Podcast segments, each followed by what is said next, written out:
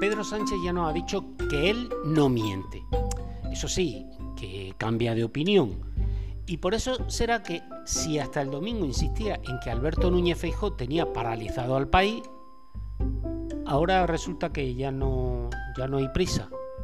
Lo único que ha cambiado es que antes era el candidato del PP y ahora es él quien tiene que lograr la confianza del Congreso. La pregunta es, ¿qué ha hecho hasta ahora Sánchez y su partido? Porque si tan convencido estaba del fracaso del candidato del PP, ¿por qué él no ha estado negociando durante ese mes que considera perdido? Y si tan convencido está de que tendrá éxito, ¿por qué necesita más tiempo? Y es que Sánchez necesita más tiempo que Núñez Feijóo, porque hasta la presidenta del Congreso, Francina Armengol, le dice que se tome el tiempo que quiera, que hasta el 26 de noviembre no hay por qué precipitarse. Sánchez ya no ve pérdida de tiempo en demorar lo que haga falta. Este otro abuso de Sánchez sobre otro poder del Estado. No se entiende desde un punto de vista democrático y de respeto a las instituciones que al candidato del PP se le fije un tiempo concreto, tasado, para llegar a acuerdo y al candidato del PSOE se le deje barra libre y más, insisto, cuando viene asegurando que logrará su objetivo indiscutiblemente.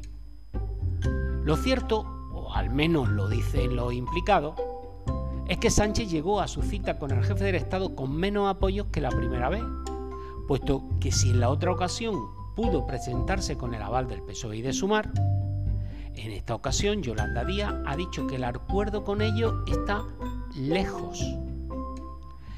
Estas palabras no se las cree nadie, pero es lo que ha verbalizado públicamente. O sea, que Sánchez ha perdido ese apoyo y no ha alegrado ninguno más a la hora de presentarse ante Felipe de Borbón. Pero no solo eso, tampoco a la hora de mostrarlo ante la ciudadanía. Antes era urgente formar gobierno, ahora ya no.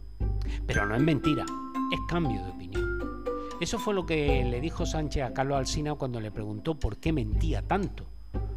Y parece que eso es lo que pasa ahora. Ahora hay otro cambio de opinión.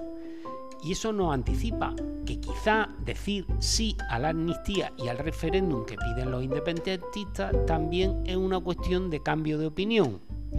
Antes la amnistía no cabía en la Constitución y ahora es interpretable hasta el punto de caber y lo que no tiene sitio es el referéndum de autodeterminación, pero probablemente será hasta el próximo cambio de opinión, que puede ser, pues no sé, los próximos presupuestos generales del Estado, por ejemplo. Incluso es posible que cambie de opinión y no acepte las exigencias de los independentistas y vayamos a elecciones. Porque con el independentismo llegarán las cartillas de racionamiento y no podría dormir tranquilo pastando con Puigdemont hasta el próximo cambio de opinión, claro.